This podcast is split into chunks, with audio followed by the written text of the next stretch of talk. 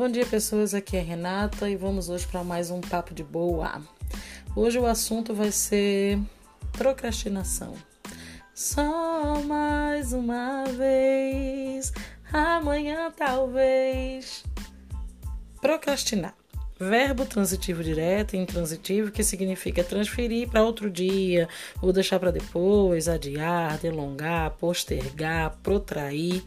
É aquele velho popular, vamos empurrando com a barriga, né?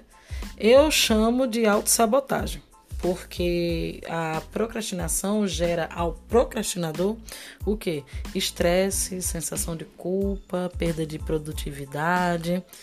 E assim, é uma autossabotagem, porque a pessoa pensa o seguinte: se eu tenho 30 dias para fazer alguma coisa, beleza, eu tenho 29 dias de descanso e um de trabalho para poder entregar. Só que assim, a vida é feita de imprevistos. Né? No momento que você se planeja, que você se organiza, você não está adiantando problemas, você está simplesmente se precavendo de imprevistos. Ah, Renata, então quer dizer que a organização vai gerar, vai zerar aí a possibilidade de imprevistos. Não. Mas o seu compromisso vai estar tá lá. Vai estar tá honrado, vai estar tá certo de que vai ocorrer e você não vai precisar é, dar desculpa ou se estressar.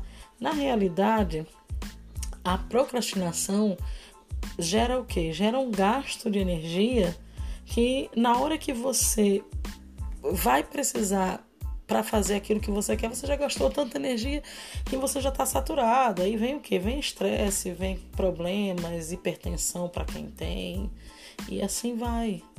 Entendeu? Na realidade, quando você planeja, você poupa sua energia para só então liberá-la de forma total na conclusão do seu, do seu compromisso, do seu projeto, do seu plano, entendeu? Da sua obrigação. É assim que funciona. Pelo menos para mim. Funciona dessa forma, né? Então vamos lá, né, gente? Deixando de procrastinar, um, dois, três, deixando de se auto-sabotar. Sabe por quê?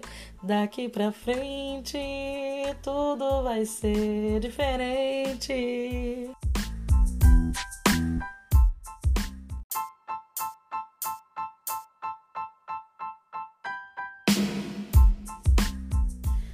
Sim, e eu decidi a periodicidade dos episódios.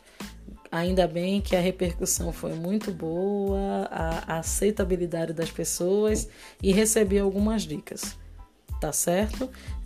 Os episódios serão todas as segundas-feiras, às seis da manhã. Reflexões, assuntos, nada muito longo, uma coisinha assim para poder iniciar a semana.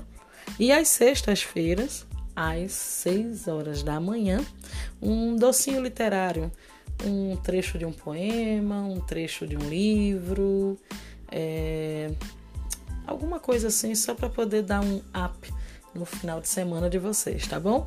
Então, quem quiser pode baixar o aplicativo Anchor, né? Se escreve A-N-C-H-O-R